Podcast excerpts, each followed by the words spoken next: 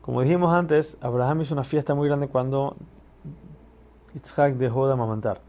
El Satán llega con Hashem y le dice, mira, de todas las fiestas que hizo Abraham, un sacrificio, una ofrenda no te trajo para ti. A lo que Hashem le dice, ¿qué estás hablando? Si yo le pido a Abraham que haga ofrenda a su hijo, él lo va a hacer. Así también, Yitzhak e Ismael, cuando hablaban, Ismael se enaltecía y decía, yo me hice el brindilá a los 13 años, tú hiciste a los 8 días, ni siquiera lo sentiste. Por lo que le decía, si Hashem me pide que yo muera por él, yo también lo haría, que es el primera para mí. En ese momento Hashem entonces le pide a Abraham que tome a su hijo, al único, y después le dice a Yitzhak. Lo hizo de esta manera, primero que todo para que al decirle tu hijo, él dice, bueno, tengo dos. Le dice, el único que tienes, y dice, bueno, cada uno es único de su madre. Al final le dijo Yitzhak para que así no se conmocione tanto con la noticia de que tiene que matar a su hijo Yitzhak. Otra explicación es para que reciba más pago por cada una de las cosas que Hashem le dijo, es otro, otra orden que le está diciendo, entonces va a recibir pago por cada una de ellas. Le pide que lo suba a un altar. Y le pide no solamente, sino le pide por favor que lo haga, para así, de esa manera, poder callar la boca al Satán y a todos los pueblos que preguntan por qué Abraham tiene tanto favor en los ojos de Hashem, qué es lo que hizo el especial. Aquí está viendo que él está dispuesto a dar a su hijo. Como dijimos, el Hashem le, pide, le pidió subirlo al altar, nunca le pidió degollarlo, matarlo. Pero Abraham no entendió de esa manera, por eso para Abraham era una prueba. Hashem se eh, Abraham se levanta temprano, la mañana siguiente, ensilla él mismo a su burro porque quiere hacer las mitzvahs rápido, lleva a Eliezer y a Ismael con ellos para subir a, a, buscar el lugar donde Hashem le dijo que tiene que llevar a Yitzhak y caminaron por tres días. Hashem le dijo que camine tanto tiempo para que la gente no diga, no, si Abraham hubiera tenido tiempo de pensarlo no lo hubiera hecho. Tenía tres días para pensar en todo lo que estaba haciendo.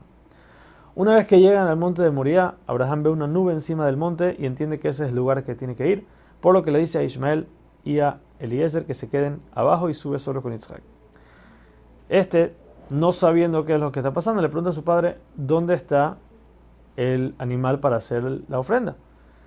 Abraham le dice, no te preocupes, Hashem nos va a dar un animal para eso, y le insinúa que si no hay un animal, entonces va a tener que ser él mismo la ofrenda. Con todo eso que Isaac entendió que algo está pasando aquí, siguió yendo con su padre con fe y felicidad a lo que, al haciendo la voluntad de Akadosh. Una vez arriba de la montaña, Abraham construye el altar, amarra a Isaac de los pies y de las manos por detrás de la espalda y cuando ya va a degollarlo, Hashem lo llama por su nombre dos veces, mostrando así el afecto que le tiene a Abraham y le dice que no lo mate.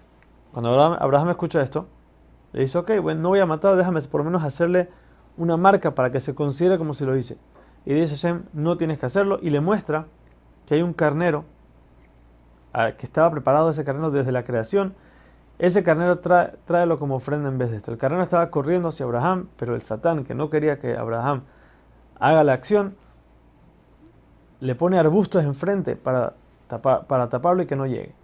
Abraham al final lo toma, lo trae, lo ofrece como, como ofrenda y en cada parte de la ofrenda, tanto cuando lo degolló, cuando lo quemó, cuando lo cortó, en cada parte decía que sea esto considerado como si fuera que mi hijo Yitzhak está siendo quemado.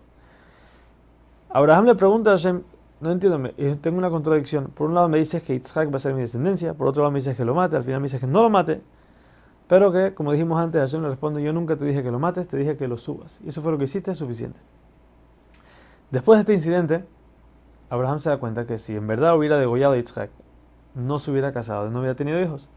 Por lo que dijo es el momento de casarlo.